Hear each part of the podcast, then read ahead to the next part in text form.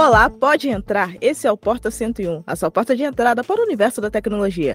Eu sou a Jussaber e hoje estou com Alice Moté e vários convidados, amigos nossos aqui do Canaltech, para uma mesa redonda sobre o ano de 2023, comentando o que vimos de mais marcante ao longo do ano e também o que esperamos de 2024. O papo dessa semana é esse.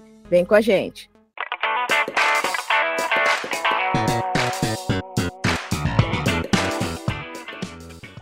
Sejam bem-vindos ao Porta 101, nosso podcast semanal sobre um tema específico do universo da tecnologia. Toda segunda-feira tem episódio novo neste feed para você. Lembrando também que temos outro podcast neste feed, é o Teletransporta, um spin-off do Porta focado só em inovação. É isso, segue a gente no seu tocador preferido de podcast para você não perder nada. Tem muita coisa legal em produção por aqui. Vem com a gente.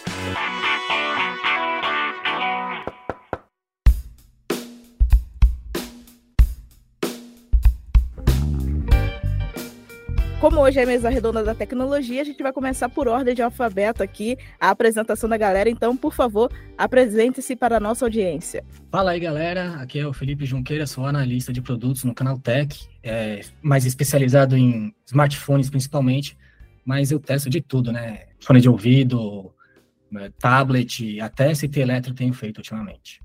Fala pessoal, meu nome é Gustavo, eu sou redator do time de produto, estou aqui para ajudar todo mundo a acompanhar as novidades do mundo da tecnologia, novos smartphones, novos notebooks, tablets, enfim, tudo mais, com certeza você vai acompanhar aqui no Canal Tech. Fala pessoal, tudo bem com vocês? Eu sou o Léo Miller, sou editor de reviews aqui do Canal Tech e estou aqui acompanhando tudo que é tipo de lançamento que vocês podem imaginar. Uh, além dos eletrônicos, como o Junqueira falou, a gente também trabalha com o CT Elétrico, que é a, nosso, a nossa editoria de eletroportáteis e eletrodomésticos, então a gente está por dentro de absolutamente tudo que é lançado por aqui. Fala pessoal, tudo certo?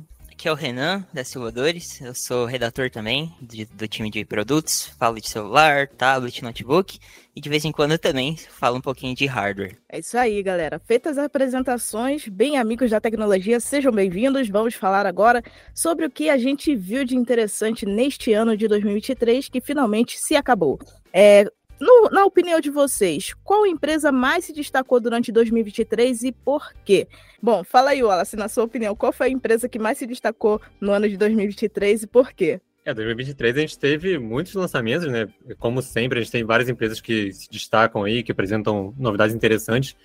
Eu tenho é, como destaque positivo, eu diria que ficou a Honor, que de, desde que ela se separou da Huawei, ela teve lançamentos aí cada vez mais interessantes. Ela começou ali com os intermediários, foi botando o pezinho no top de linha. E esse ano ela apresentou uns modelos muito legais, especialmente na parte dos dobráveis ali, é, com modelos tanto para encarar o, o, Galaxy Z Fold, quanto com um design um pouco mais diferenciado, com a tela externa para fora. Então eu acho que a Honor foi uma empresa que mostrou que realmente está querendo voltar ao, ao, topo, querendo pegar esse lugarzinho que ficou vago ali da Huawei desde que a Huawei sofreu as, as punições do, do, do governo dos Estados Unidos então, acho que a Honor em 2023 foi a empresa que mostrou mais fome de, de liderança no mercado mobile. É, eu vou ser um pouco diferente aqui e vou citar a Realme, que lançou uns celulares bem interessantes, principalmente aqui no Brasil. É uma empresa que continua crescendo bastante ano a ano. Eu acho que a gente ainda vai falar bastante dela uh, esses próximos anos aí. E daqui a pouco eu acho que ela aparece aí num, talvez um top 3, um top 4, se é que já não começou a aparecer no top 4 mundial. Eu gostaria de trazer aqui o, a Qualcomm com o Snapdragon X Elite, né? Uma forte tentativa dela de entrar uh, no mercado de notebooks, né? Como fabricante de processador para notebooks. Uh, vamos ver se consegue incentivar mais uh, o ramo a fazer essa transição por completo do X86 para o ARM, que a gente já viu como a Apple se deu bem com essa transição, então é, pode ser aí que seja um, um, dos pioneiros nesse sentido, em realmente expandir é, essa adoção do ARM no, nos notebooks. Eu queria destacar a Motorola, porque apesar de eles terem, é, digamos ali, errado um pouco nos preços dos dobráveis deles desse ano, o fato de eles terem lançado dois, um intermediário e um top de linha, para mim é uma coisa muito bacana, porque a gente vinha vendo é, smartphones dobráveis só top de linha, né, até, até esse ano, aqui no Brasil, pelo menos. E dessa vez lançaram um intermediário ali que tem umas configurações bacanas, tem um desempenho legal. É, só fica aí a minha chamada de atenção para o preço que não foi lá muito agradável, né? Mas também um comentário sobre o que o, o Gustavo destacou aí da Qualcomm. Eu acho que a Qualcomm tem muito para ser o, o, grande destaque de 2023 também. O, o, grande, porém, é a Microsoft ficar no meio aí com o Windows é, ARM, que todo mundo sabe que não é lá grande coisa, né? Eu vou seguir os passos de vocês e vou dar destaque para a AMD que eu acho que, é, em termos de processadores, eles vieram bastante agressivos esse ano. Eles expandiram bastante a linha deles, então a gente tem várias opções e por mais que a gente tenha algumas arquiteturas antigas na família, dá para ver como eles estão tentando ali é, estabelecer uma linha grande para atender várias faixas de preço, né? Quem quer mais potência vai mais potência, quem quer economizar economiza e são é, chips muito eficientes, assim, que tem muito desempenho, né?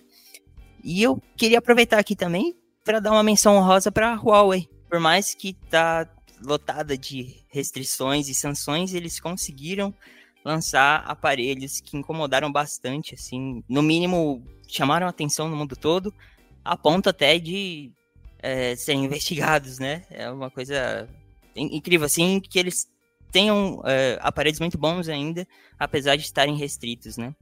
Bom, é, na minha opinião, esse ano acho que um grande destaque, é, focando mais na parte de mobile, foi a Samsung.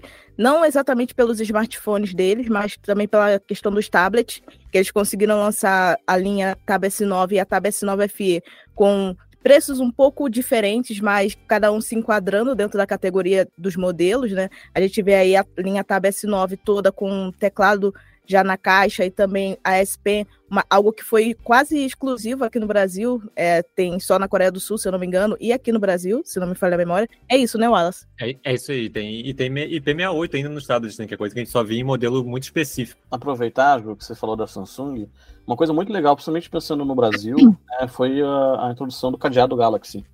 Né, aquele recurso para para bloquear o telefone por completo em situação é, de roubo, perda, qualquer coisa do tipo, né?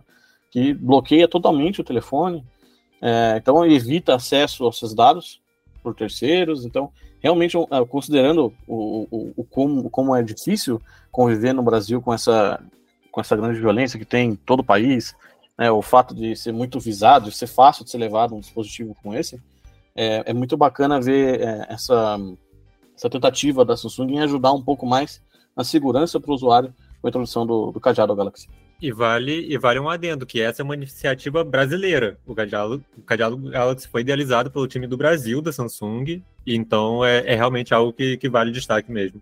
Só para aproveitar ali que eles puxaram esse gancho, é, é, é interessante a gente dar destaque para o Tab S9 mesmo, porque o modelo brasileiro é o único no mundo que traz na caixa a capa teclado, né? Eles tiveram esse, talvez por um pouco de preocupação é, de, de, passar pela legislação, mas de toda forma foi bem bacana, porque é, é uma capa teclado muito boa. Se a gente fosse comprar a parte, seria bem cara e mesmo assim tá no pacote, né? E somente no Brasil, então é um super destaque, assim.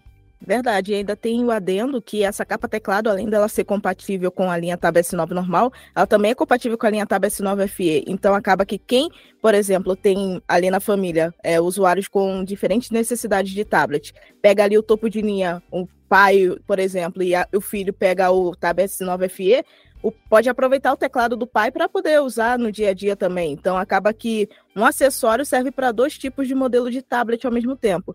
É, foi bem interessante essa iniciativa da Samsung realmente na questão de segurança, como o Gustavo citou, porque querendo ou não aqui no Brasil a gente tem um alto índice de roubo de aparelhos. Então quando a gente tem essa segurança que a gente via muito no iPhone sendo implementada em um celular Android, é, garante que a gente vai conseguir que os nossos dados fiquem protegidos, mesmo que alguém usurpe o nosso aparelho. Então, isso é bem interessante a gente ver esse crescimento na questão de segurança no sistema Android como um todo. E também é importante destacar que a Motorola também tem uma iniciativa de pasta segura eh, implementada no, nos nossos aparelhos da Motorola, tanto na linha Moto G como na linha Edge também. Então, eles têm o um recurso que permite você ter ali uma segurança para os seus aplicativos de banco, para você não ter a necessidade de ter aquele celular de banco guardado em casa com medo de ser assaltado. Então, acaba que as empresas que estão meio que encabeçando o mercado mobile atualmente aqui no Brasil, que são a Motorola e a Samsung, estão começando a pensar em iniciativas para melhorar também a experiência de uso no sentido de segurança, né? Gil, posso dar uma menção honrosa besta aqui também, já que vocês estão falando de segurança, bababá, bibibi, Fala Android. Eu tô- Lembrei de uma aqui que é uma menção honrosa que talvez não seja muito merecida, mas vou mencionar mesmo assim, que é a Apple com USB-C nos iPhones finalmente. É uma besteira, mas meu Deus, tava muito... tá- já tava sem tempo, né, pra isso, finalmente aconteceu. Era o mínimo, né? Sim, É, era foi, o foi mínimo. meio, Era- foi meio que obrigada, mas melhor que nada, né? É, antes Hum, tarde é. do que mais tarde. Eles podiam questionar, né? Eles podiam inventar de fazer o USB-C para a Europa e para o resto do mundo continuar com, com a droga do Lightning lá, mas, ah, enfim, finalmente criaram vergonha. É, com certeza. Mas a, a adoção do USB-C traz a vantagem mais óbvia, que é a de transferência de dados, né? Velocidade de transferência de dados. O Lightning antes era limitado ao USB 2, pelo menos o Pro, né? Que pelo nome já deveria de ter alguma diferença real em comparação aos outros, além de uma câmera extra de, de- zoom, né? Ah, agora você consegue fazer transferências mais rápidas, consegue ter gravação direto em armazenamento externo. Então é realmente uma, uma, uma coisa que já deveria ter acontecido há muito tempo, né? Essa questão dos drives externos aí, Gustavo, além do, do carregador universal, para mim é a coisa mais importante, né, do, do USB-C. Então, a galera que compra iPhone, principalmente os iPhones Pros, eles geralmente têm alguma expectativa de usar o aparelho para gravar é, coisas para as redes sociais. Geralmente são pessoas ali que são influencers ou, ou têm alguma expectativa de ser. Então, poder gravar externamente vídeo em drives é, SSD externo, essas coisas, é extremamente interessante, né? Ainda mais considerando que você tem ali o ProRes no, no iPhone que tem um tamanho de arquivo imenso. Então, é uma parada muito bacana. Já que a gente está fazendo menções honrosas, queria citar aqui o TCL Next Paper, 40 Next Paper, que apesar de não ser a tela e-ink, como todo mundo meio que esperava, né? É um celular bastante confortável para quem gosta de ler bastante. Acho que dá para pegar um nicho aí e não sei, vamos ver se vai pegar esse tipo de celular ou se vai ser só uma tentativa e erro aí. Bom, a maioria das empresas tem que arriscar em algum momento, né? Mas não só coisas boas a gente viu no mercado como um todo, né? Existem muitas decepções que rolaram em 2023 e agora eu quero saber de vocês qual foi a empresa que mais decepcionou, seja por causa de um aparelho específico ou no contexto geral. Eu já vou jogar a bomba logo, porque uma coisa que me decepcionou muito foi o Pixel Fold. Pelo amor de Deus, o tanto de expectativa que eu criei em cima desse celular. Quem me conhece sabe que eu sou fã da linha Pixel, basicamente desde que ela surgiu. E para sair aquilo ali, realmente me, me decepcionou bastante. Olha, eu, eu ouso dizer que eu colocaria a Xiaomi como uma decepção.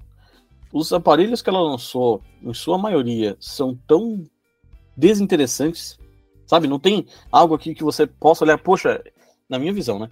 Ah, é, é um que se sobressai em relação aos outros. E quando aparece um telefone assim, ele é exclusivo da China. Né? É o caso do, do, por enquanto, do Redmi Note 13 Pro Plus, que a gente sabe que vai ser, é, vai ser vendido em mais países, mas só no, no ano que vem. O, os Fold, né, os Mi Fold, que até agora não tiveram lançamento global. Pelo que parece, o Xiaomi 14 Pro não deve ganhar lançamento global também. E, pô, também tem versão com acabamento em titânio, coisa que a Apple começou a fazer no iPhone 15 Pro, carregamento de 120 watts, câmera traseira com abertura de lente variável. Então, são vários recursos bacanas que a gente geralmente não encontra em outros top de linha e que vai ficar restrito à China. Então, para mim, a Xiaomi. Não, só ia complementar que isso que o Gustavo falou é interessante, porque no nosso episódio passado aí, não sei se é o anterior, ou alguns episódios para trás aí, a gente comentou sobre a Xiaomi, justamente desse problema dela de lançar alguns aparelhos muito bacanas na China e não levarem eles para o resto do mundo. E aí acaba que a empresa fica meio perdida sem ter o que mostrar para o mundo realmente, né? É, inclusive eu ia citar exatamente a Xiaomi, que deu uma bela de uma sumida, né, geral, assim, a gente não vê nem mais o pessoal comentar, né, ah, não, compra Xiaomi, compra Xiaomi, não, não, eu não vejo mais o pessoal recomendar tanto. E quero citar também a linha Moto G, que também deu aí uma sumida, né, apesar de ter até que bons aparelhos, mas, por exemplo, o Moto G54 foi exclusivo de operadora até recentemente, e pouca gente sabe até que ele existe. Enquanto o Moto G84 é, não sei, eu acho que ele ficou meio na sombra ali da linha Edge agora. Então, acho que a, não sei se é mesmo um movimento da Motorola de fazer esse salto, meio que deixar a linha Moto G um pouco mais para o público de loja física, de repente, e focar mais aí nessa linha Anel, é, Edge. o que acaba sendo um problema, né, Felipe? Considerando que é, também, assim como aconteceu com a Xiaomi, tem uns aparelhos que não são mais tão interessantes como já eram no passado. Pô, a Moto G, o primeiro Moto G foi um estouro, todo mundo sabe a, a popularidade que o modelo teve. Enquanto isso, tem outros fabricantes que estão começando a ganhar espaço justamente nessa categoria. Realme é uma delas. Eu chamo atenção pro Galaxy S54, que apesar de por enquanto não estar tá com um preço muito bacana, está trazendo recursos que geralmente eram vistos em modelos mais avançados, principalmente a questão do acabamento, agora em vidro, né? Então, é, a gente vê que ela meio que tá. Eu sei lá, eu, eu, eu penso que ela está um pouco se sabotando, porque assim como aconteceu com a Xiaomi que eu falei, não, não, não são modelos que se lembra de falar. Se falar, ah, no Brasil é muito forte, concordo, mas se você for ver no exterior, dificilmente é um, uma marca lembrada com frequência. Bom, é, eu concordo com o Gustavo em todos os pontos que ele falou em relação à Xiaomi. Realmente, esse ano foi uma decepção em termos de quantidade de aparelhos desnecessários e em termos de recurso que foram entregues nos modelos mais topo de linha. É, por mais que a gente tenha opções interessantes, é, na, na, teoria, né, que é câmera de uma polegada, é, 108 megapixels e tudo mais, mas a gente sabe que na prática acaba que não funciona tão bem assim, né? Eu sei que a Xiaomi tem alguns problemas em relação à disponibilidade de sensores de maior qualidade e tudo mais, por conta de escolhas da própria empresa, porque possi possibilidades no mercado eles têm, só que eu não sei o que, que acontece, que eles gostam de meio que, entre aspas, se auto-sabotar em alguns momentos. Então, acho que esse ano de 2023 foi esse ano da auto-sabotagem da Xiaomi, porque eles vinham numa escala bem ativa, só que acabou que esse ano não foi tão legal assim. O meu destaque negativo, talvez, do ano seja a Xiaomi também, mas como vocês já falaram bastante da pobre aí, eu vou trazer outra, outra marca aqui para a fogueira que é, depois da Xiaomi, para mim, a maior decepção do ano foi a Apple com os MacBooks sem nenhum destaque interessante. Já chegou na terceira geração do, dos chips M deles ali, e a gente vê eles comparando os M3 com o M1, porque comparado com o M2 não tem nenhuma, nenhuma evolução palpável, né, que forneça mais recursos ou que, sei lá, é, traga mais possibilidades de uso para os usuários, né. E também, como não teve redesign, não teve nenhuma, nenhum lançamento realmente chamativo no, nos computadores da marca, é, além da, da, atualização de chips, eu acho que, sei lá, considerando que já é o terceiro ano da, dos chips da Apple, eles poderiam ter trazido algo mais substancial. Então, meu destaque negativo, além da Xiaomi, é a Apple também. É, eu, eu vou aproveitar essa levantada de bola que o Del deu para dar o corte. Eu concordo 100% com ele. Eu acho que é, foi meio frustrante esse ano para a Apple. Não são produtos ruins, eu acho que os casos graves realmente são o que o restante do pessoal comentou. Mas foi bem aquém do que a gente espera da Apple esse ano, sabe? A linha M3 é, teve aí várias discussões a respeito se houve mesmo evolução ou não. Eles continuam comparando com o chip Intel de 2016. Eu entendo que muita gente ainda possa estar com o MacBook antigo, mas ainda assim, para falar que é um super chip, eu não acho que é uma comparação interessante de fazer. E eu vou também atacar, atacar, vou destacar o iPhone, que por mais que ainda seja um aparelho muito bom, é, por mais que seja, por mais que tenha sido é, elogiado muito pelas câmeras e tal. O chipset, de novo, é o problema aqui, que eu enxergo como um problema. Porque a gente não teve uma mega evolução e eu acho que é porque a Apple colocou essa bola dela muito alta, então a gente sempre espera um salto grande. E não foi o que aconteceu. Fora a questão de que houve aí uma discussão de superaquecimento, uh, aparentemente foi resolvido, mas ficou essa no ar, né? E é estranho, é muito estranho a gente comparar o A17 Pro, o chip do iPhone 15 Pro, com um Snapdragon, por exemplo, que por mais que o Snapdragon ainda não tenha uma CPU tão próxima assim, a GPU ele tá muito à frente da Apple, coisa de 30%. Então, foi meio decepcionante assim. É, o destaque negativo para a Apple, não necessariamente por serem produtos ruins, mas por serem abaixo do que a gente espera deles. É, Renan, o, a Apple acabou vacilando bastante porque eu acho que quando eles lançaram o M1, eles conseguiram avançar tanto em relação aos processadores Intel que vinham dos MacBooks antigamente, que depois que eles foram lançando as gerações posteriores, eles não conseguiram evoluir tanto assim nos modelos que foram apresentados. Por isso que a gente vê o M3 como um, quase nada de evolução em relação ao M2. E ele sempre fazendo essa comparação com o M1, realmente, como o Léo comentou, é algo que preocupa, porque a gente sabe que ano que vem eles vão querer lançar mais uma geração da CPU e a gente sabe que não vai ser uma evolução tão grande assim, a não ser que eles coloquem muito recurso de inteligência artificial, para tentar compensar alguma coisa, mas assim, a gente sabe que Apple é dispositivo de longo prazo, vai ser muito difícil o pessoal querer trocar um aparelho um pouco mais antigo para pegar um chip um pouco mais recente, que sabe que não vai ter um ganho de desempenho tão grande assim, né? Ah, eu achei que já tinha ido, mas é a situação que o Renan destacou ali é basicamente a Apple trouxe mais do mesmo, mais um ano, né?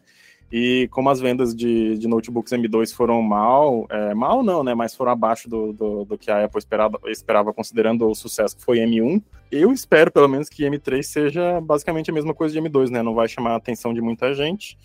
E é isso aí que a Ju também falou, né? Se eles continuarem comparando é, desempenho de novas gerações com o M1, que foi o primeiro o primeiro grande salto deles lá das últimas décadas, vai começar a ficar feio, né? Já tá feio, na verdade. Uh, complementando o que o Léo falou, né, aqui do, do, dos M3, eu diria que isso também são. A gente tem poucas novidades também nos próximos produtos, né? Porque o iMac é um dos modelos que vem com M3, mas é o mesmo que lançou lá em 2021, né? Tem aquelas cores diferentes, aquele design novo e tal, mas também nada demais, só atualização do chipset. Os MacBook Pro, a mesma coisa. Né? O mesmo MacBook lá de 2020, só trocou a geração de processador e nenhuma outra mudança que vale a pena chamar atenção. O que é algo curioso, porque uh, se você for ver notebooks uh, de outras fabricantes, apesar de ser poucas mudanças, alguma mudança eles fazem. Uma pequena diferença de design, algum outro recurso novo, alguma troca de alguma especificação, não sei. Mas no caso da Apple, ela não tem outra coisa para falar a não ser a mudança de performance, né? a, o suposto grande ganho de desempenho que eles falam, que como o Renan criticou, é, é uma comparação que eles fazem com o chip antigo Intel. Então não faz muito sentido, né? É, inclusive, eu acho que talvez um dos problemas da Apple seja, de repente, não ter entendido que notebook não é igual ao celular, que você fala, ó, esse notebook aqui é mais poderoso, tem uma melhorinha aqui ali em software, em alguma outra coisa, sendo que o software também vai para os notebooks anteriores, mas o notebook as pessoas trocam num, num, tempo muito, muito maior do que celular. não é assim, algumas pessoas trocam notebook todo ano. Acho que ninguém troca de notebook todo ano, né? Então, talvez o erro da Apple seja esse, é, ela não está conseguindo oferecer nada além do chip. Então, talvez seja a questão, inclusive, de parar de lançar notebook e computador todo ano, fazer a cada dois ou três anos. E digo mais, hein, com os novos chips da Intel aí com uh, núcleo para inteligência artificial generativa, aí a gente pode ver agora nos notebooks Windows é, muita coisa nova relacionada a Copilot da Microsoft que está chamando atenção na internet mesmo, né? Mas se a gente conseguir é, usar esses recursos de fato offline ou diretamente no computador pode ser um, um chamariz novo para notebooks Windows que a Apple não vai ter, né? Porque apesar de eles terem lá inteligência artificial também nos chips M, a gente não tem recursos tão interessantes assim, digamos, para usar IA generativa é, localmente nos Macs, né?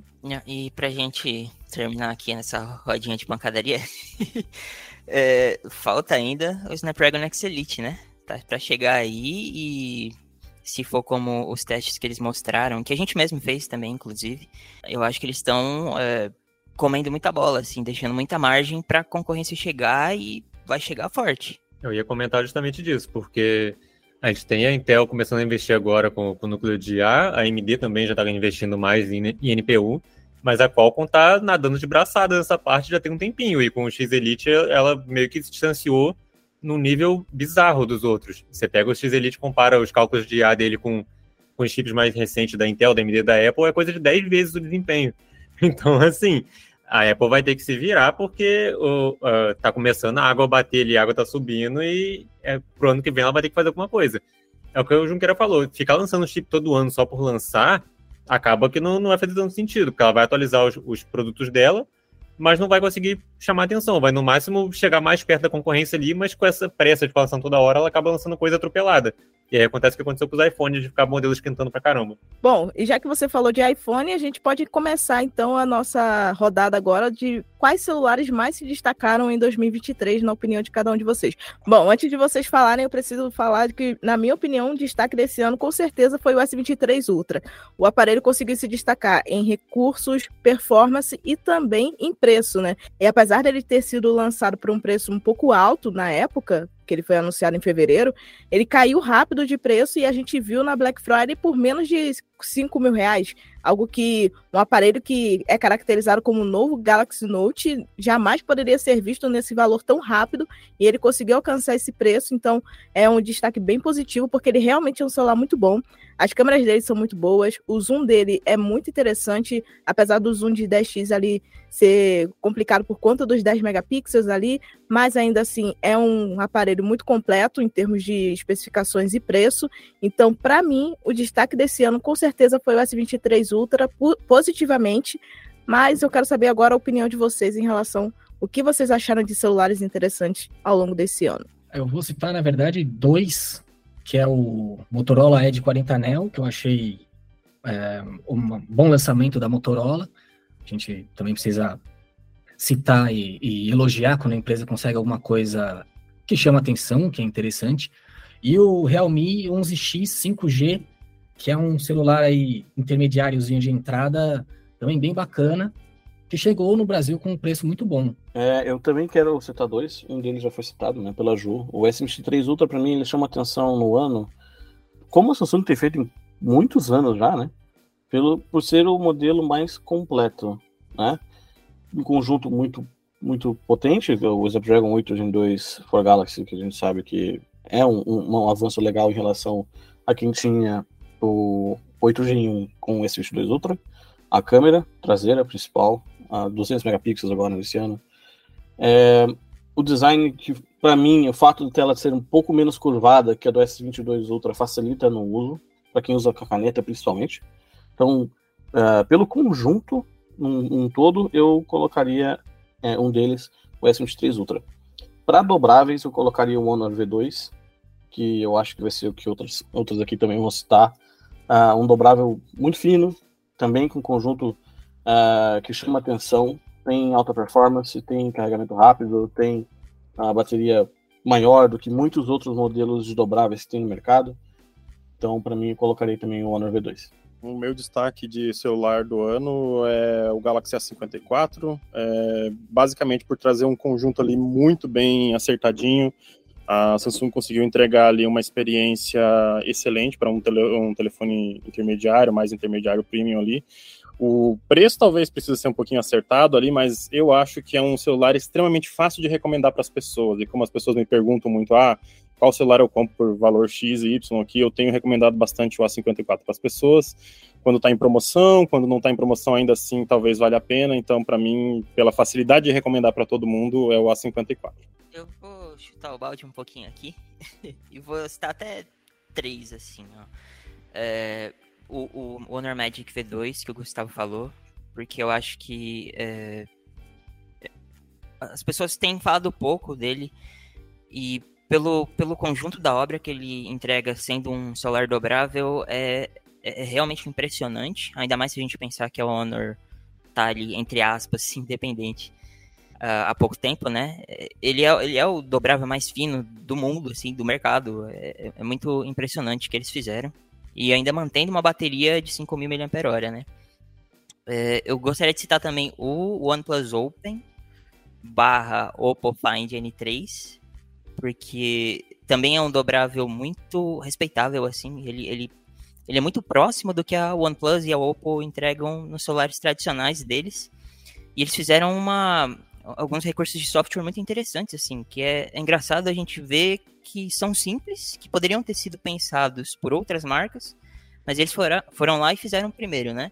É, tem, tipo, então, um, um canvas, assim, de abrir vários apps, como se fosse uma janela, é, é bem interessante. E queria dar aí também a menção à, à linha S23, não tem jeito. Eles têm o alcance global, eles têm uma, um refinamento de software muito grande, o suporte de software muito grande, câmeras boas, bateria boa, processamento. e vende no Brasil, né? Então, é, merece, o, merece muito destaque aí. Já que tá todo mundo indo nessa, eu vou citar dois modelos também aqui, um normal de barra e um dobrável. É, o normal, no caso, seria o Realme 11 Pro Plus, porque não, ah, ele é o melhor celular lançado esse ano. Não, ele não é o melhor celular lançado esse ano. Mas eu acho que ele trouxe tanta coisa por um preço tão agressivo para o Brasil que eu acho que ele merece esse destaque. Que é um celular com, com um design que, para mim, provavelmente é o melhor, é o celular mais bonito do ano, se não for, é um 2. É, tem um carregamento muito rápido ali de 100 watts, tem um hardware legal, tem uma tela bonita, tem uma câmera de 200 megapixels. Então, assim, é um celular muito redondinho que eu vi por menos de dois mil reais. É, então, assim, não tem. Para mim, ele é o destaque dos modelos. É, você tem outros aparelhos que são melhores, tipo o S23 Ultra, que para mim é o celular mais redondo do ano. Celular que não tem praticamente nada para falar de negativo dele. Mas, pelo conjunto da obra, seria o Realme 11 Pro, Pro Plus. E de dobrável seria, como o Gustavo falou, o Magic V2, que é um dobrável muito fino. Você vê ele aberto, ele tem 4,8 milímetros de espessura, isso é uma coisa absurda. É, ele tem uma bateria, e mesmo assim ele tem uma bateria muito grande, de 5.000 mAh, com carregamento muito rápido, de 66 watts. E aí ele tem câmeras muito boas, ele tem uma tela legal. Então, assim, para mim, de dobráveis, o, o Magic V2 é o, o, destaque. Eu sinto muito que a Honda não atue no Brasil, eu espero que isso chegue, que isso mude no futuro. Mas para mim são esses dois aí. Bom, agora que todo mundo falou quais celulares foram os mais interessantes, agora a gente também pode falar dos mais decepcionantes. Bom, na parte de decepção, na verdade, eu, eu queria citar um recurso específico de um celular e uma parte de design dele também, já que a gente citou bastante dobráveis como modelos interessantes. Na parte decepcionante, algo que me deixou bem triste foi a tela externa do Flip 5, né? Eu tinha expectativas de que ela fosse parecida com a do Razer 40 Ultra, que é uma tela que pega ali toda a parte externa dobrada do celular, mas infelizmente eles fizeram aquele recorte que ficou parecendo uma pasta do Windows. E visualmente, apesar de ser algo que para a maioria das pessoas não incomoda, ou até mesmo na abertura de aplicativos acaba tendo um recortezinho que deixa aquela parte onde fica a câmera é, praticamente invisível, porque ele meio que deixa a tela reta em 16 por 9, então você não tem aquele incômodo do entrucamento para a câmera ali o tempo inteiro, mas eu acredito que a Samsung poderia ter trabalhado melhor essa parte de design e também na parte de recursos, né? Porque o software da Motorola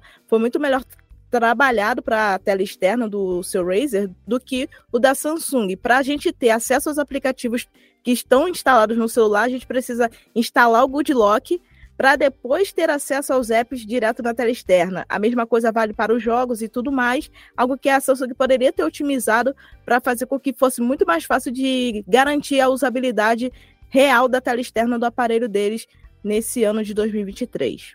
É, eu, como decepcionante, eu colocaria aí, o, o, como o Wallace já falou, o Pixel Fold. Uh, muitos se falam, poxa, o Pixel Fold vai ser o, o, dobrável do ano, vai ser um dos destaques do ano, e no fim não foi tudo aquilo, né? A gente imaginava que seria diferente. Ah, visualmente, por fora ele é bonito, por dentro, nem tanto. Enquanto, ah, se a gente for ver comparações e testes dele, ver como ele se comporta perante outros modelos dobráveis, não foi tudo aquilo. Não foi mesmo, apesar de ter o, recursos que os Pixels sempre têm, que chamam a atenção, porque a gente sabe como o Google é forte em questão de adicionar recursos em seus modelos, não, não, eu não vi nada que, que, que fosse é, chamar atenção no sentido é, geral para ele. Ele foi um lançamento tão meh, sabe? Aquela reação que você tem, tipo, nossa, não tem muito. Para mim, a decepção do ano foi o TCL40 Next Paper lá, porque a gente esperava que a tela e-ink dele fosse de fato mais parecida com papel, tivesse um aspecto de Kindle ali com desempenho colorido e melhor e tal. É, não é exatamente o que a gente esperava, e a gente, pelo menos aqui, falou bastante dele antes da, da gente conseguir testar o aparelho de fato, né? E eu estava esperando que isso fosse, sei lá, uma coisa que talvez chegassem mais aparelhos, que a tecnologia tivesse mais, é, mais pronta para isso. Talvez o modelo 5G seja um pouco melhor nesse aspecto, mas até o desempenho desse celular, por ser um aparelho de entrada, ele é um pouco decepcionante. E junto com a tela ali, que não é lá grande coisa, para mim é a decepção do ano, especialmente por ser recente. É, para mim a decepção foi o Realme C55, fugir um pouco aí do que os colegas estão falando até agora, mas é um aparelho 4G que chegou pro, no Brasil mais caro do que o Realme 11X 5G, bizarramente, que é 5G, né? Então, é, não, não consegui entender muito bem esse posicionamento da Realme com esse celular aí da linha C, apesar de sim, ele tem muita memória e tudo mais, mas memória não é tão importante assim no celular, né? E, pô, você pagar mais de mil reais a mais em um celular 4G, sendo que tem um 5G muito mais competente da mesma marca, acho que fica complicado. Eu vou, eu vou falar com um pouco de dor no coração, porque tem muita coisa para gostar nesses dois aparelhos que eu vou citar, que é a linha Razer 40. É, o Razer 40 Ultra mais pelo preço, porque a gente tava com uma expectativa alta é, de que ele fosse chegar bem agressivo para combater o Galaxy Z Flip, e pelo menos aqui no Brasil não foi bem o que a gente viu. Ele chegou com um preço bem alto, assim, e demorou bastante para cair, e mesmo assim ainda está mantendo um preço muito alto para agora. E do Razer 40 tradicional, eu acho que também o problema maior é o preço. Era para ele ser o intermediário, ou o dobrável que ia iniciar a era dobrável intermediária e tá no preço do Galaxy Z Flip 5, é meio difícil justificar ele.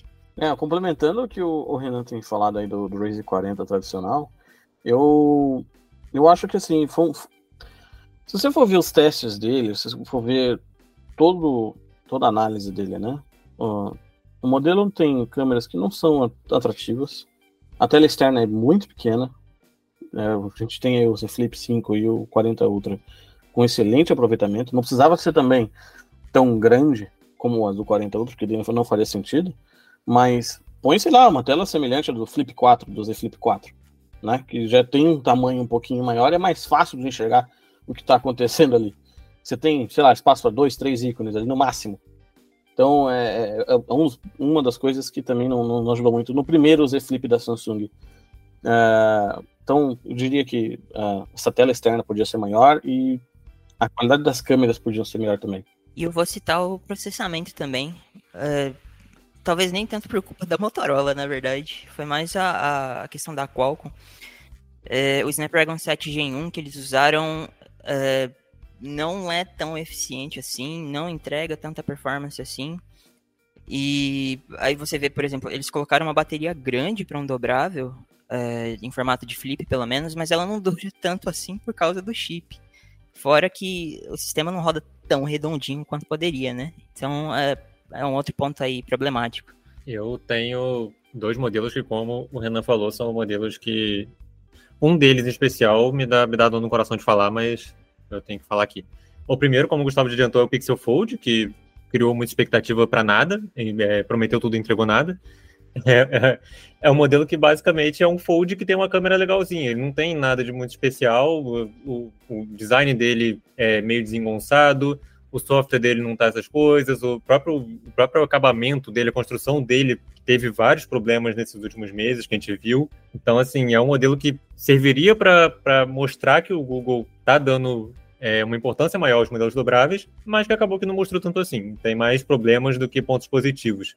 E o outro, que é o que me dá no coração, é o, o Galaxy Z Fold 5, que eu sou usuário da linha Fold já desde o Z Fold 3, e o Z Fold 5 chegou como basicamente mais um celular. Ele não tem nada de especial. Ele é tudo que a Samsung já veio fazendo desde o Z Fold 3, ela veio fazendo ali degrau degrau e não, não mudou nada de especial no celular. Você pega o Z Fold 4, Z Fold 5, bota lado a lado, você não consegue saber quem é quem. É, é bizarro. Então, acho que para uma empresa que está vendo as rivais lançando tantos modelos interessantes, como a gente já falou aí da OnePlus, da Honor, eu acho que a, a Samsung tinha que se é, tomar um pouquinho mais de cuidado, dar um, um carinho maior para a linha Fold, porque parece que ela só tá ligando pro Flip atualmente. Você não vê o Fold em lugar nenhum, você não, não tem propaganda do Fold, você não tem coisas diferentes pro Fold, é tudo focado no Flip.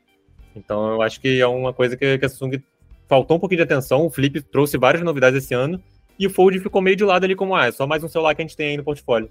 É, o Fold é, é um bom é um bom aparelho pra gente citar aqui, realmente. É, é que a Samsung tá, tá bem confortável, né? É, nesse segmento Fold. Por mais que a gente tenha outros folds, é, chineses principalmente, que são é, excepcionais, eles estão muito limitados em disponibilidade, né? Ou é só na China, ou é só China e Europa. Raramente a gente está vendo chegar aqui mais para esse lado do Ocidente, e pior ainda para o Brasil, né? Então, uh, e a Samsung é a única assim que tem uma, uma escala realmente global. Uh, então, eu, eu enxergo que eles estão muito confortáveis, né? Eu espero que com essa pressão, esse ano principalmente, a gente viu bastante pressão, eu espero que eles é, corrijam aí, é, tragam um Z Fold 6 aí mais, mais interessante. Pois é, é, complementando o que o Wallace falou em relação ao Pixel Fold, é, além do Pixel Fold, eu acho que o Google também acabou decepcionando com o Pixel 8 Pro. Apesar do celular ser interessante, ter ali recursos fotográficos exclusivos da linha Pixel, ele não tem tanta novidade em relação ao antecessor. O Google Tensor dessa geração, pelo menos, não está esquentando tanto quanto o antecessor, então isso já é algo positivo. Mas em relação a recursos, é, tem implementações de inteligência artificial ali que você precisa ter no Google Fotos, mas aí é algo bem específico que você só vai conseguir utilizar no Pixel. Mas pode ser que o recurso chegue para os outros usuários de celulares Android daqui a alguns meses, então acaba que você tem um celular novo, sem muita novidade.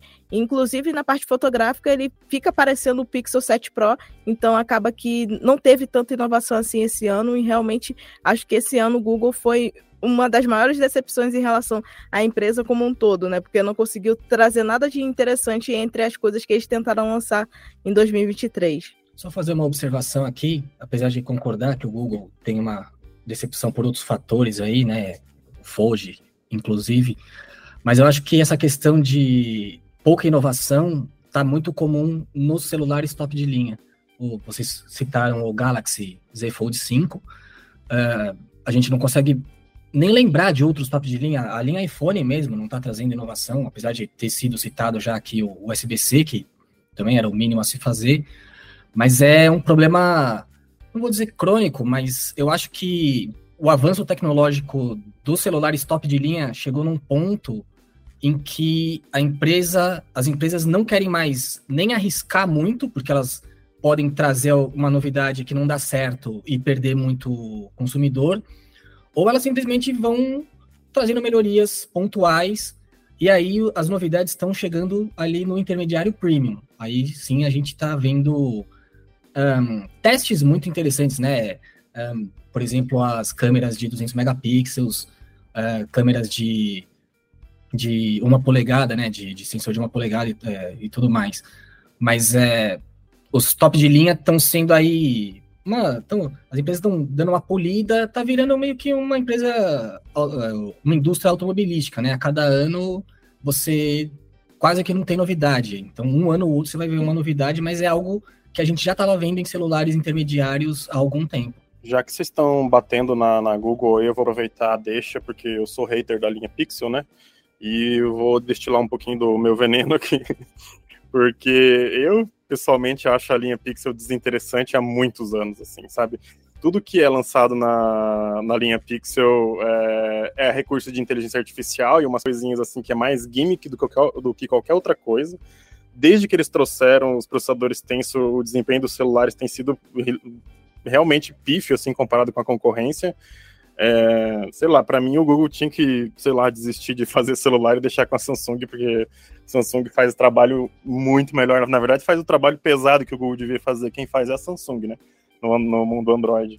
E fora isso, o próprio Android, cara, tem, sei lá, faz bastante tempo que não empolga ninguém, né? Então a, a Google tá devendo aí alguns recursos interessantes, minimamente inovadores, deixar o Android funcionar melhor, talvez como tablet também, porque está muito atrás do iPad OS em termos de usabilidade, disponibilidade de recursos ali. Então, sei lá, eu só acho que a Google é uma empresa extremamente decepcionante no mercado mobile já faz algum tempo. E se não fosse a Samsung, talvez o Android já estaria em maus lençóis há algum tempo. Concordo plenamente. E assim, em relação a essa questão não só do Google, mas das empresas no geral, como que vocês enxergaram é, o mercado brasileiro em 2023? Vocês acreditam que teve uma estagnação no geral em relação ao mercado mobile, principalmente, ou a competitividade realmente acabou agitando um pouco as coisas por aqui? É, eu acho que não foi uma estagnação, a gente está vendo um movimento, um, início de um movimento, pelo menos ao meu ver. A Samsung, obviamente, continua dominando, está numa posição muito confortável. E a gente começa a ver a Motorola não sumir, mas começar a, a, perder um pouco de espaço ali. E eu acho que quem vai chegar e pegar principalmente o, o, a posição que era da LG antes vai ser a Realme. Esperava-se que seria a Xiaomi, mas eu acho que a Xiaomi, em algum, em algum ponto no, no, no na estratégia dela aqui dentro do Brasil, ela se perdeu. Então, ou também, né, a questão, como a gente já falou, que os lançamentos dela esse ano foram muito fracos, eu acho que a empresa como, como um todo tá, tá meio que se perdendo ali. Então eu acho que nos próximos anos a gente deve ver aí a Realme chegando numa terceira posição e quem sabe até numa segunda posição, né, tomando lugar aí da Motorola. É, eu vou puxar esse, esse gancho do, do Junqueira, que realmente não, não diria que foi estagnado, ainda que a Samsung tá dominando demais especialmente pelas promoções super, super agressivas que eles fizeram esse ano. A gente teve. Uh, mês passado tinha Galaxy S23 por menos de 4 mil reais. E por mais que ainda seja muito dinheiro, perto do preço de lançamento, foi uma promoção agressiva, às vezes com acessórios e tudo mais, né? Mas é, observando o restante do mercado, a gente teve a, a Realme mesmo investindo bastante. Eu fiquei surpreso, assim, de ver, por exemplo, o, o Realme C67, que o Brasil vai ser um dos primeiros a, a receber. Então é, é, um movimento interessante a gente ver, legal que eles estejam olhando para cá. E, e, a gente teve algumas novidades surpreendentes, assim, tipo o, tipo o Red Magic 8, que eles começaram a vender aqui pra gente. Talvez não, não, não instalado realmente, mas eles arriscaram é, fazer um, algum esquema de, de importação para cá. Eu não sei como é que tá funcionando isso, mas eles trouxeram para cá. A gente vê outras marcas também meio que flertando com o mercado brasileiro, parecendo é, mostrar interesse em, em vir para cá ou voltar para cá, né? Então, é, talvez esse ano tenha sido um sinal do que a gente pode esperar aí para ano que vem. Eu compartilho muito minha opinião com, com os meus amigos aí, o, o Felipe e o Renan, porque a gente já vem de uma, não vou dizer de baixa, mas estabilidade no mercado nacional há muito tempo que a gente tem Samsung que vem uh, dominando o mercado brasileiro, seguido de, não vou dizer longe, mas pela Motorola, né? Não, não tá tão perto quanto já esteve. Então, uh, essa investida recente da Realme tem me chamado a atenção, sim, principalmente porque começaram a abrir loja no Brasil. É uma estratégia que a Xiaomi fez, só que a, a, a Xiaomi, apesar de ter lojas espalhadas já quase todas as regiões do país, em questão de região norte, região sul, né? É, Nordeste, no caso, né? Que eles têm na Bahia, se eu não me engano, loja, tem em São Paulo, Rio de Janeiro, aqui no Paraná. Então, os preços da Xiaomi não são atrativos, né? Aqui no país de forma oficial. Uh, a Realme está vindo talvez para mudar isso agora. Primeira loja, não sei o que, vai vir. Então, comentaram na rede social recentemente aí que vão lançar o C55 com 256 GB por menos de mil reais. Então, pode ser sim uh, um início de uma tendência de, de, de, expansão que a gente já precisa faz muito tempo. Uh, tem tanto modelo que a gente vê lá fora que chama atenção a Oppo, uh, os modelos da, da, Vivo, que são mais asiáticos do que, né? A gente vê muito na China, principalmente. Mas tem tantos aparelhos lá fora que chamam atenção por diversos motivos, e aqui a gente só pode ficar olhando quando está na mão de Samsung e Motorola, no geral. Então, é, é, é torcer para que realmente venha a Realme mais forte e talvez até mais marcas passam, passem a operar aqui no Brasil. É, e citando ainda um pouquinho da Realme, eu acho que é, é um case interessante para a gente, para as marcas que quiserem é, olhar aqui para o mercado brasileiro. Por mais que não tenha sido uma chegada muito suave, eu acho que eles conseguiram ali achar um caminho. Tem alguns pontos, é, é alguns investimentos interessantes que eles fizeram aqui que é, se a gente vê, poxa, já já já está começando a se falar da Realme realmente, né, como uma opção. Então a, acho que é, é, é, uma marca ali para a gente ficar de olho mesmo. É, e aproveitando, já que a gente está elogiando tanto a Realme, quero fazer só um, uma pequena crítica aqui, o Renan citou o C67, que vai ser lançado, o Brasil vai ser um dos primeiros países a receber, mas a gente vai receber a versão 4G, né? Enquanto a versão 5G já foi lançada lá na Índia.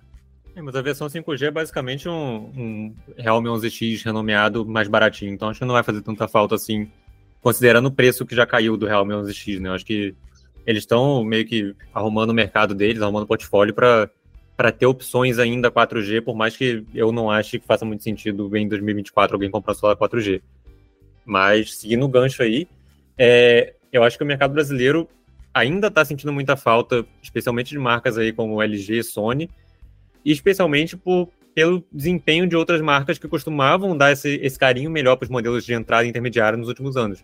Que é especialmente a Motorola e a Xiaomi, que, como o pessoal já falou, estão é, lançando cada vez menos, ou menos modelos, ou modelos que não são tão interessantes, que não se destacam. Então esse pessoal ficou meio carente.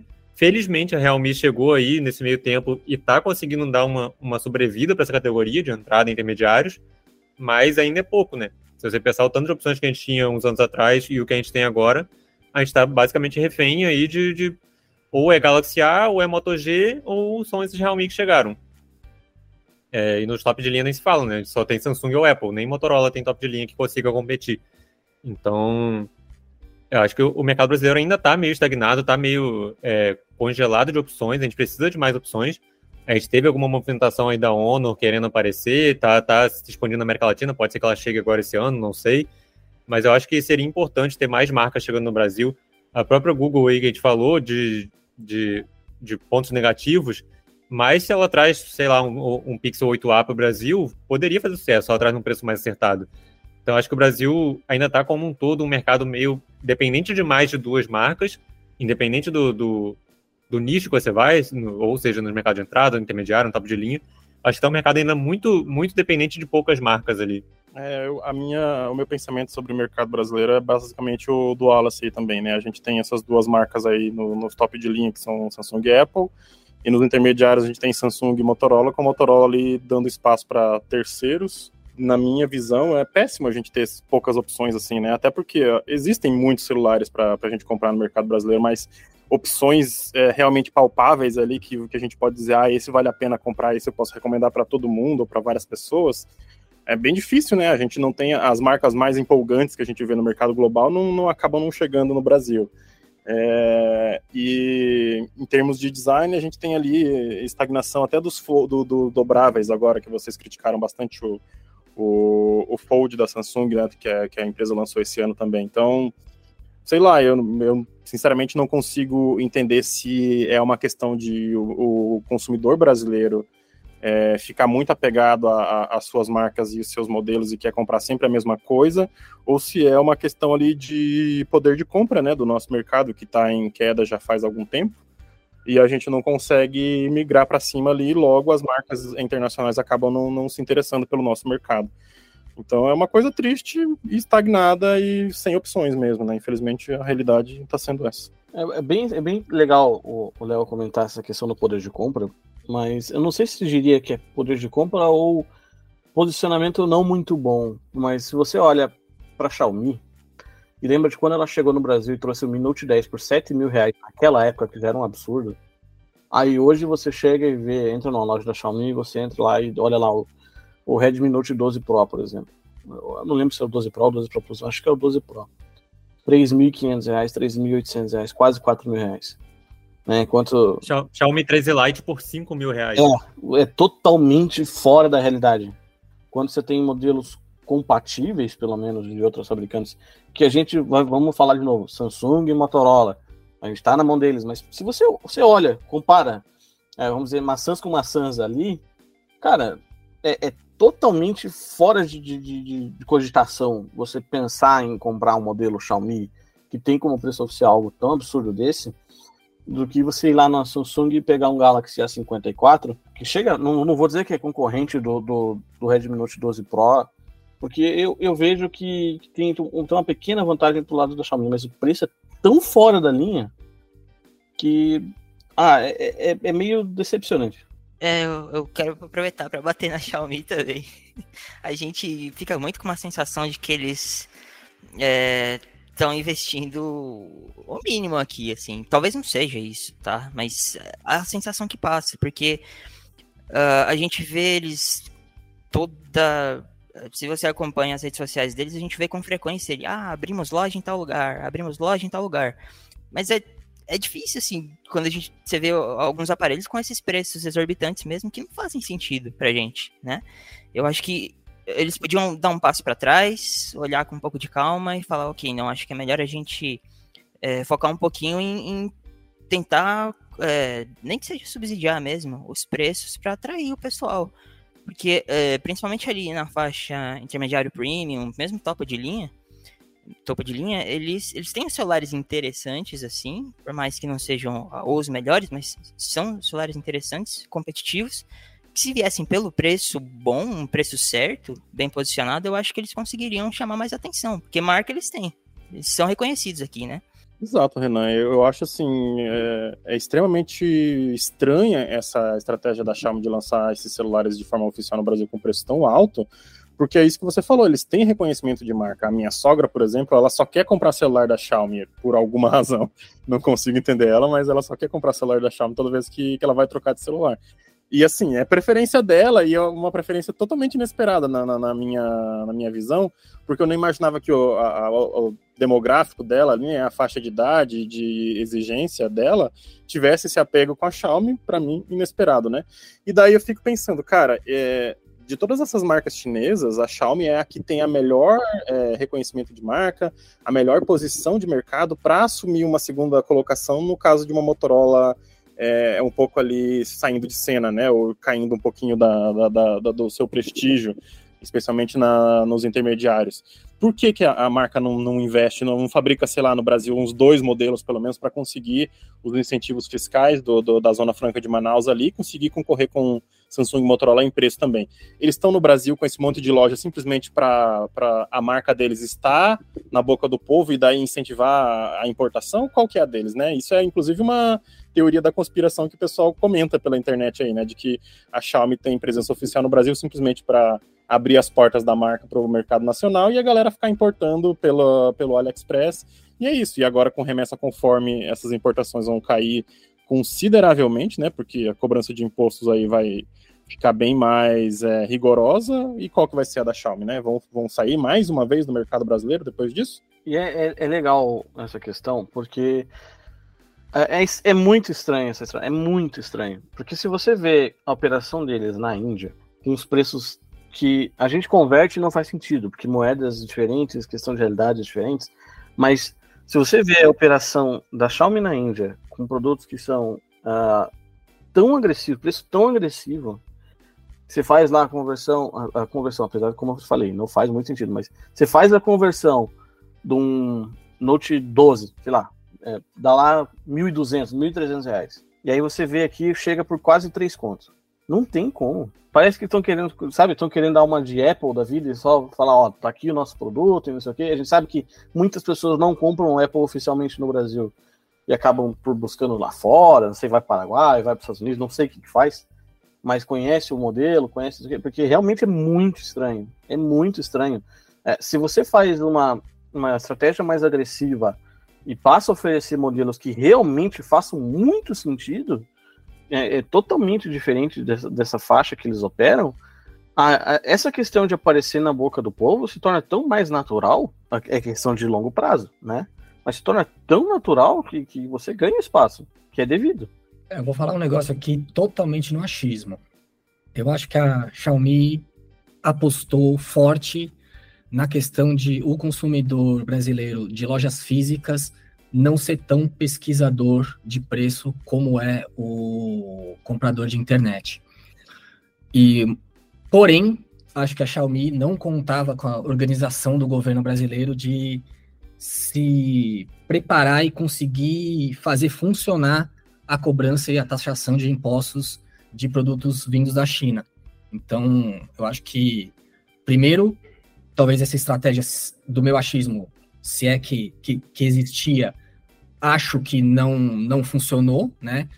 E em segundo, tem a questão aí da taxação que, obviamente, que a Xiaomi não tinha como esperar e veio aí e pegou a empresa não só a Xiaomi, né, mas pegou a empresa aí meio que de surpresa, apesar de ter sido conversado por muito tempo antes de, de ser posto em prática. É, o negócio da taxação eu acho até engraçado, né? Porque a, a, a Realme também importa os aparelhos dela. Ela não tem fabricação nacional.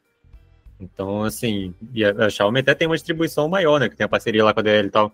Então, acho que é mais política de preço mesmo. Acho que eles se basearam muito no, nos fãs que eles tinham aqui. Eles pegaram, eles viram os números do mercado cinza e, e pensaram, bom, a gente tem um. Gente, sem atuar no Brasil, a gente está com uma margem gigantesca de, de participação. Então a gente pode jogar o preço lá em cima o pessoal vai comprar assim mesmo. E não é assim que a banda toca, não, gente. E só é, porque eu tava aqui refletindo do que o Gustavo falou da, da estratégia deles na Índia, né? É, por mais que não. Mesmo que a gente não converta a, a os preços deles lá são muito, são muito agressivos para o mercado indiano. A gente vê, tem, alguns, uh, alguns jornalistas indianos, se a gente olhar na, na pela internet, eles comentam mesmo, é, impressionados com os preços que tem lá. Então, por que que, talvez seja pelo tamanho do mercado, é, é difícil, é difícil entender qual é a ideia deles.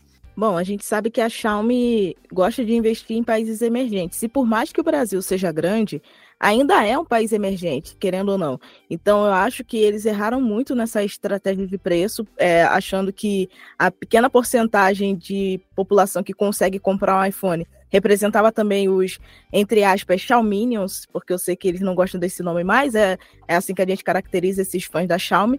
Mas, assim, eles sabem que esses esse público que é fã da marca é fã justamente por conta do preço acessível que eles encontravam no mercado cinza e ainda conseguem encontrar, porque a, estra a estratégia ali do mercado cinza não engloba só importação da China, né? Eles conseguem fornecedores de outros países que não têm uma taxação tão pesada quanto aqui no Brasil em relação à remessa conforme, que poderia afetar o preço dos produtos também nesse mercado. E com isso, as lojas da Xiaomi viram portfólio da empresa aqui no Brasil, para eles se manterem relevantes e visíveis no mercado brasileiro. Mas, assim, é um ambiente de hands-on, né? Você vai, tem aquela vivência Xiaomi, pega os produtos na mão e depois vai numa loja do Mercado Cinza ou num site e compra, porque o preço é metade ou às vezes até mesmo 30% é, em relação ao preço que é aplicado pela Xiaomi Brasil, então não faz o menor sentido. Por mais que tenha as vantagens de ter a questão de assistência técnica por um ano, ou sei lá, que eles fornecem para os usuários, ainda assim muita gente prefere abrir mão disso, porque sabe que os aparelhos não vão quebrar com tanta facilidade, e quando eles se danificam é algum problema crônico, e mesmo assim eles preferem pegar o mais barato, e é isso, porque o mercado brasileiro sempre vai focar em empresas que garantem produtos que são bons e baratos. É, e é isso que a população no geral quer. E quando a empresa vai nessa contramão, das duas, uma. Ou virar Apple, ou some, que nem a Xiaomi tá fazendo agora. Pois é, tem alguma coisa muito importante aí na, nessa estratégia da Xiaomi que a gente desconhece. Muito, muito provavelmente pode ser essa questão aí de, de as lojas físicas serem vitrine para o mercado cinza, como você falou, né? Mas a empresa nunca vai revelar é, é nada disso oficialmente para a gente, né? Não adianta a gente perguntar para eles e tentar tirar essas dúvidas, né?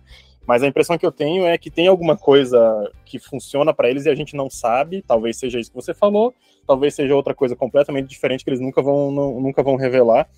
E mas se for essa questão que você levantou aí de, de serem vitrine e chamarem atenção para daí é, as pessoas comprarem no, no mercado cinza, pode ser que esteja com os dias contados, né? Porque com o governo Lula, que tem uma característica mais protecionista do que a gente vinha, vinha tendo anteriormente, não dá para esperar que, que a importação de celular vai ser uma coisa simples, né? No, no futuro, mesmo que seja pelo mercado cinza, porque a gente que mora aqui no Paraná já escuta bastante sobre é, abordagem da Polícia Federal na fronteira é, contra contrabando, né? Ou essas importações aí do mercado cinza sem impostos. Então, o cerco está fechando para essa estratégia, se realmente for essa estratégia a da Xiaomi, e muito por pressão da Samsung e da Motorola, que fabricam aparelhos aqui no Brasil, né? E elas estão se sentindo prejudicadas, porque elas têm esse comprometimento com o país, geram emprego aqui, of é, oferecem modelos é, criados aqui é, com preços bem mais atraentes, né, no, de forma oficial, e elas vão continuar fazendo pressão nesse governo, que elas sabem que tem essa, essa característica de favorecer elas, né? E sei lá, se a Xiaomi tiver mesmo essa estratégia, para mim é uma estratégia falida que não vai durar muito tempo. Concordo plenamente, sem contar que, assim, a Xiaomi poderia fazer parceria com fábricas que já têm a estrutura de fabricação de celulares aqui no Brasil. A gente sabe que tem LG, tem Sony, então, pelo amor de Deus, eles poderiam ter começado a fazer algum tipo de negociação para tentar entender como que funciona o processo de fabricação aqui no Brasil, para conseguir tornar isso mais nacional, porque aí eles iam entrar nessa dinâmica de favorecer o mercado nacional, é, aumentar a geração de emprego. Então, eles iam conseguir, além de fãs a mais da marca, também funcionários da marca que se tornariam fãs. Então, quando as empresas chinesas começam a também investir aqui no Brasil, no sentido de fabricar seus produtos aqui, isso incentiva a empresa a crescer no âmbito multinacional, mas também incentiva o mercado é, local. Então, a Xiaomi precisa rever essa estratégia deles, caso eles estejam usando isso. É totalmente teoria nossa, mas no geral é isso que a empresa precisa fazer para conseguir se manter relevante e realmente competitiva aqui no mercado nacional, né? É, sobre essa questão de fabricação nacional, Ju, é até mais fácil do que parece, porque para fabricar celular no Brasil não é fabricar, é mais um processo de montagem, é uma linha de montagem. Existe uma porcentagem ali de produtos que tem que ser nacionais, mas são produtos que já existem é, empresas fabricando por aqui. Então é só você ir atrás dessas empresas, comprar delas, você vai ter a porcentagem e vai conseguir montar, fazer a sua linha de montagem aqui.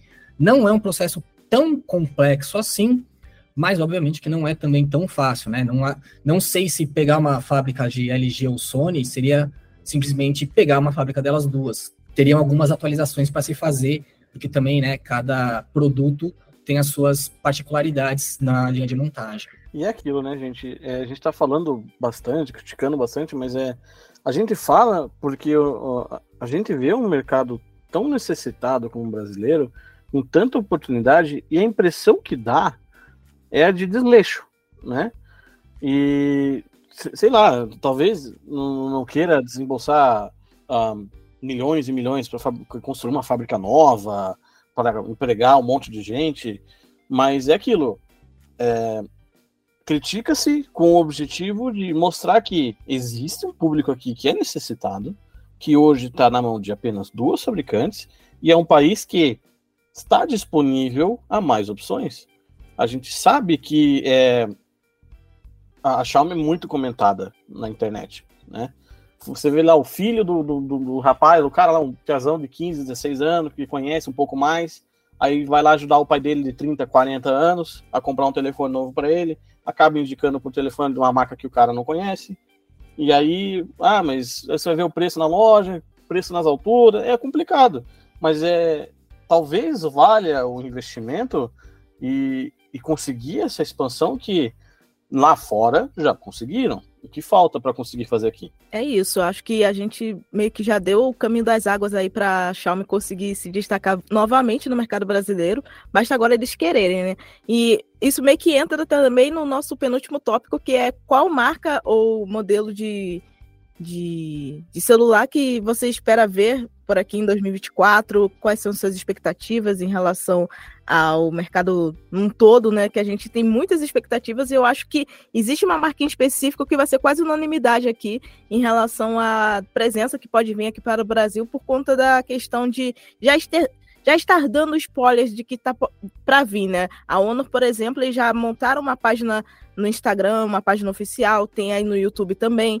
E então parece que tá tudo pronto. Só basta eles falarem, chegamos, e é isso, porque a gente tem boas expectativas em relação a essa empresa. É uma empresa que já está comprometida no mercado mobile, principalmente na China, há bastante tempo. Então, a chegada deles aqui no Brasil é algo que a gente está esperando há bastante tempo também. E já temos alguns spoilers, porque eles já chegaram em alguns mercados aqui da América Latina. Só falta mesmo desembarcar aqui no Brasil, que é o maior país da América Latina, para fazer a sua entrada com tudo e garantir aí um grande destaque. E quem sabe virar aí uma grande competidora da Realme e fazer com que a gente também veja um movimento maior do mercado mobile. A gente está vendo um mercado bem estagnado, só Samsung e Motorola no topo, então a gente precisa de mais empresas para poder aumentar essa competitividade e também dar mais opções para os clientes, que no caso somos nós, né? Porque querendo ou não, a gente é analista, mas a gente também é consumidor. Então a gente gosta de ver alternativas chegando por aqui. Então eu tenho grandes expectativas em relação à chegada da Honor. E eu quero ver mais coisas também da Oppo, né? A Oppo chegou aqui no Brasil em 2022, apareceu com um lançamento e sumiu. A gente nem sabe, nem viu mais nada da Oppo chegando por aqui. Então eu espero que em 2024 isso também seja alterado para a gente conseguir ter aí mais opções e ter uma competitividade realmente relevante no mercado mobile. É, eu acho que eu e a Ju estamos em sintonia aqui, porque são justamente as marcas que eu espero ver. São duas marcas que já flertam com o Brasil, né? A Huawei já operou no Brasil há muito tempo atrás e existiam alguns poucos modelos da Honor que vendiam aqui, mas há muito tempo. Quando a Honor ainda era linha, uma das linhas de famílias da, da, da Huawei, né? Agora, com a operação separada, a gente já está vendo ela, os flertes que ela está dando. Eu realmente espero por sua chegada, porque são modelos muito bonitos que eu realmente gosto muito, que tem um conjunto uh, que chama atenção no geral. E a Oppo também, que chegou lá com o A74 e A54, não lembro agora, mas que os Reno, por exemplo, o Reno 7 também chegou a ser anunciado, mas a gente nem viu muito dele por aqui.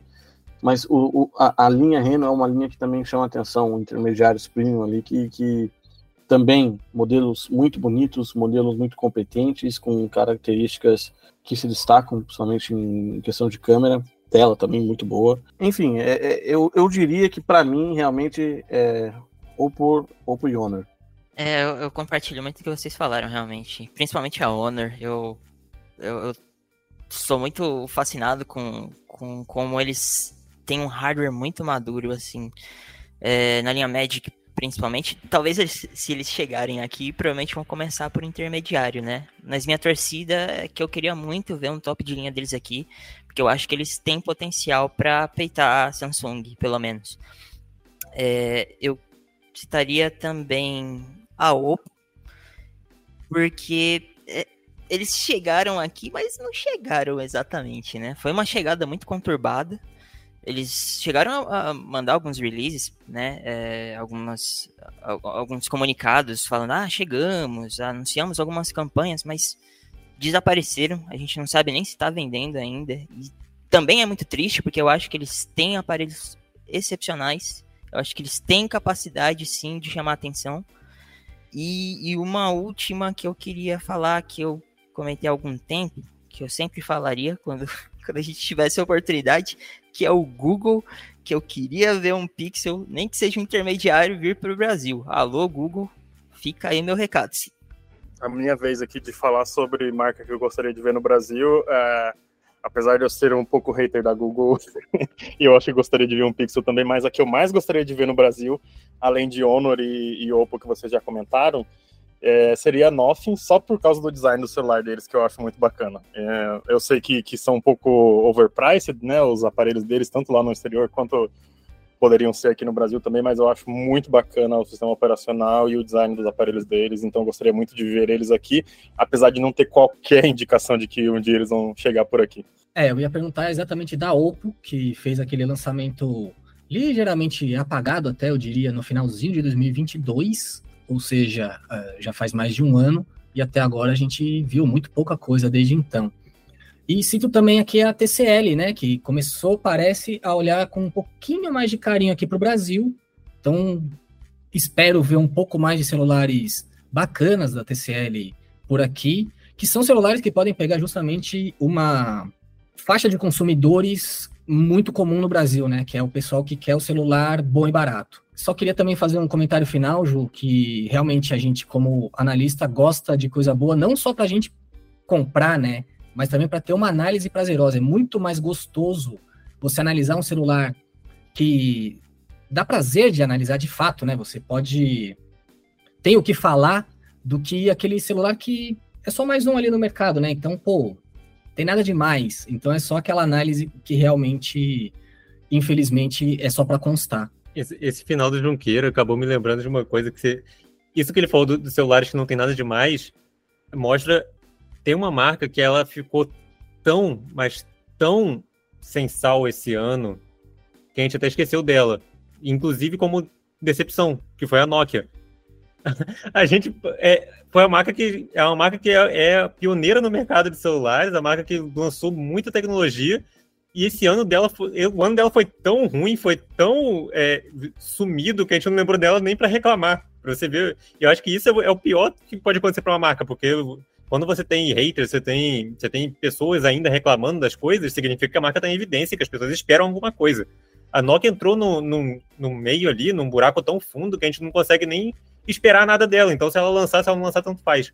E aí acabou que ficou isso aí. Mas sobre os modelos que eu acho que, que eu gostaria de ver no Brasil, acho que já falaram basicamente tudo, que é o Oppo, Honor, é, OnePlus. Acho que são as três marcas que eu gostaria de ver por aqui e que eu acho que pode ter alguma chance de aparecer por aqui em 2024. Não é só, só que eu gostaria, mas que eu acho que pode ser. Então, a Oppo, como falaram, já chegou aí, a Honor já, já esteve aqui quando a Huawei atuava no Brasil mais ativamente com celulares. É, e a OnePlus é da Oppo, então faria muito sentido. E o Google, né, que por mais que os celulares não estejam grandes coisas, é sempre bom ter um, uma opção a mais, especialmente para quem gosta desse Android mais puro, mais, mais próximo do, do nativo, né? Eu, eu queria citar aqui, mas não, não vejo tanto, é, é, tanta brecha para ela, a Vivo, a Vivo Mobile, é, que ela é do grupo da Realme, da Oppo, é, e ela tem alguns aparelhos também fantásticos, assim, principalmente em câmera. Se a gente vê os comparativos de câmera, eles, é, eles se destacam demais, assim. Mas talvez não tenha tanto espaço para eles, não sei. Seria interessante.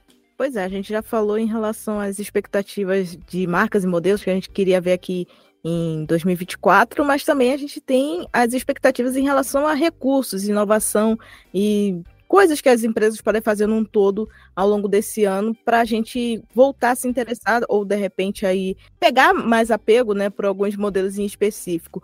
Eu acredito que as minhas expectativas em relação a 2024, principalmente para a Samsung, que eu acho que eles estão precisando um pouco dessa mexidinha nos pauzinhos, é literalmente fazer ajustes na SPAM já é uma caneta que é muito proveitosa, muito agradável, mas eu acho que chegou a hora deles trazerem mais recursos para a SPEN, é, coisas mais inovadoras, é, mais recursos de movimento que a gente já tem, que são coisas que são de quase quatro anos atrás, então poderiam trazer mais funcionalidades para garantir que essa caneta tem recursos que fazem com que ela seja mais do que um acessório do celular e seja quase um anexo do aparelho no sentido de você conseguir usar de forma um pouco mais independente dele também em alguns momentos.